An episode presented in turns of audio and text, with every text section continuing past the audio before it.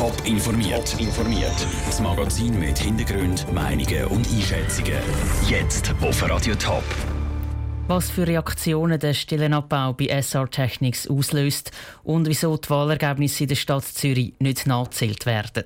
Das sind zwei von den Themen im Top informiert. Im Studio ist der Daniel Schmucki. Es ist wie ein Déjà-vu. Vor zwei Jahren hat die Flugzeugwartungsfirma SR Technics zu Kloten über 500 Stellen gestrichen.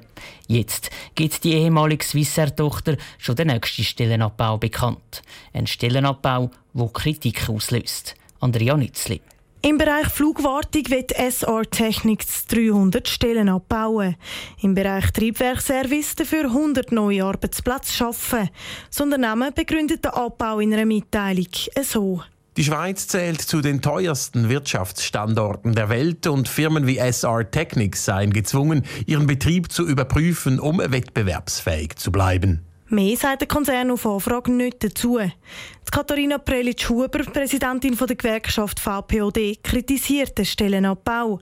Es ist für sie aber keine Überraschung. Es ist natürlich auf der einen Seite enorm bitter, dass jetzt einmal mehr 300 Leute, die eigentlich hochqualifiziert sind, auf der Straße stehen. Und auf der anderen Seite muss man auch sagen, ist jetzt eines der klassischen Produkte der Globalisierung. Das zeichnet sich schon relativ lange. Die Gewerkschaft VPOD schaut darum mit den betroffenen Mitarbeitern, was es für Lösungen gibt, damit der Stellenabbau irgendwie aufgefangen werden kann. Ein Konsultationsverfahren ist gestartet. Nach dem Stellenabbau arbeiten noch 1300 Angestellte bei SR Technik zu Kloten. Auch wenn der Stellenabbau tragisch sei, müsse die Gesamtsituation angeschaut werden, sagt der Stadtpräsident von Kloten, der René Huber. Zuerst denke ich natürlich jede einzelne Person, die jetzt da vielleicht ihren langjährigen Arbeitsplatz verliert und für die einzelne Person ist das unangenehm oder allenfalls auch tragisch. Im Gesamtkontext der Arbeitsplätze, die wir aber in Kloten und in der Region haben, sind 300 eben relativ eine kleine Anzahl. Wie viele Stellen tatsächlich dann abgebaut werden, ist noch nicht bekannt und zeigt sich erst in den nächsten Wochen. Der Abbau soll in den nächsten zwei Jahren passieren. Das war ein Beitrag von Andrea Nützli. Bleibt der Michael Künzle von der CVP Stadtpräsident von Winterthur oder kann ihn seine Stadtratskollegin von der SP Yvonne Beutler verdrängen? Diese Frage wird am Sonntag im zweiten Wahlgang geklärt. Denn wenn auch in vielen anderen Gemeinden im Sendegebiet gewählt wird. Die Stimmbeteiligung könnte aber unterschiedlicher nicht sein, wie der Beitrag von Andrea Blatter zeigt. Die Winterthur hat schon mehr als jede Dritte seine Stimme für einen der beiden Stadtpräsidiumskandidaten abgegeben. Das sei jetzt überraschend viel, sagt Thomas Bolleter von der Stadtkanzlei Winterthur. Winterthur haben jetzt doch tatsächlich schon 22.256 Personen brieflich abgestimmt und das ist schon eine gute Zahl. Prozentzahl sind wir schon sicher bei 35 Prozent ungefähr Stimmbeteiligung und wir rechnen jetzt schon über 40 Prozent, die wir am Schluss werden haben. Er hat vor allem gestaunt, wie schnell das viele Antwortkuvert zurückkommen sind. Der Thomas Bolleter vermutet, dass das ist, weil die Leute den ersten Wahlgang gerade noch frisch im Kopf hatten. Dort war die Stimmbeteiligung fast 50 Prozent. Das könnte darum auch erklären, wieso das Winterthur bis jetzt deutlich am meisten Stimmbürger gewählt haben. In den anderen Gemeinden geht es nämlich erst jetzt in den ersten Wahlgang. Zielnaue Frediken zum Beispiel wäre die Ausgangslage besonders spannend. Dort wird der Stadtrat von neun auf sieben Sitze verkleinert. Gleich hat es nicht einmal jeder Fünfte bis jetzt schon gewählt, sagt der Stadtschreiber von Ilnaue Frediken, Marco Steiner.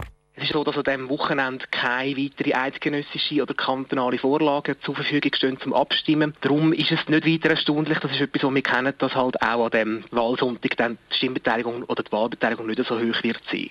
Diesen Trend spüren auch viele andere Gemeinden im Sendegebiet. Auch das Bülach, das Dübendorf und das Opfiken zum Beispiel wird gewählt und es gibt spannende Ausgangslagen. Gleich ist zum Beispiel das Dübendorf und das Opfiken nur gerade so gut jede Zehnte, wo das Stimmgouvert schon zurückgeschickt hat. Die Stadtschreiber von allen Gemeinden erwarten aber, dass im Laufe der Woche und dann auch am Wochenende gleich noch ein paar mehr ihre Stimmgouvert einrühren oder an die Urne gehen. Andrea Blatter hat berichtet. Radio Top beleuchtet in einer Vorschauserie jeden Mittag die verschiedenen Ausgangslagen der kommunalen Wahlen in der Region. Mehr Informationen dazu gibt es auch schon jetzt auf toponline.ch. Und wir bleiben gerade bei den Wahlen. Wenn Stimmkuverts falsch verteilt oder Stimmzettel falsch auszählt werden, dann hat der Bezirksrat einen Haufen zu tun. Bei melden sich nämlich Leute, wenn sie das Gefühl haben, dass bei einer Abstimmung nicht alles mit rechten Dingen zu und her gegangen ist. Gerade heute hat zum Beispiel der Bezirksrat Zürich so eine Stimmrechtsbeschwerde abgelehnt was es bräuchte, damit tatsächlich nachzählt oder sogar nochmal abgestimmt wird. Im Beitrag von Sarah Frattaroli. Roberto Bertozzi von der SVP haben für die Wiederwahl im Zürcher Gemeinderat gerade mal 16 Stimmen gefällt. Darum hat er sich nach der Wahl vom 4. März beim Bezirksrat beschwert. Der Bezirksrat hat diese Beschwerde jetzt abgelehnt. 16 Stimmen tönen zwar nach wenig. Solche knappen Resultate sind bei Wahlen im Gemeinderat aber recht häufig.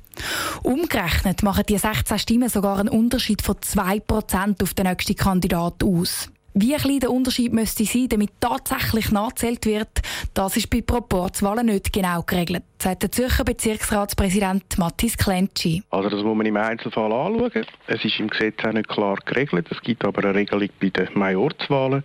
Und dort verlangt der Gesetzgeber, dass eine Nachzählung geprüft wird, wenn die Differenz kleiner als 0,8 Prozent ist. Diese Regel braucht der Bezirksrat als Faustregel auch bei den Proporzwahlen. Im Fall von Roberto Bertozzi hätte das geheissen, dass der Bezirksrat erst nachzählt hätte, wenn ihm nur sechs Stimmen oder eben weniger als 0,8 Prozent auf den nächsten Kandidat gefällt hätten. Effektiv sind es aber 16 Stimmen gewesen. Stimmrechtsrekurs gibt es aber nicht nur, wenn das Resultat knapp ist, sondern auch, wenn etwas falsch gelaufen ist.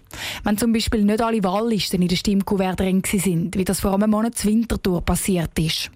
Solche Rekurs werden nur selten eingegeben und noch seltener haben sie auch Erfolg, sagt der Bezirksrat Zürich.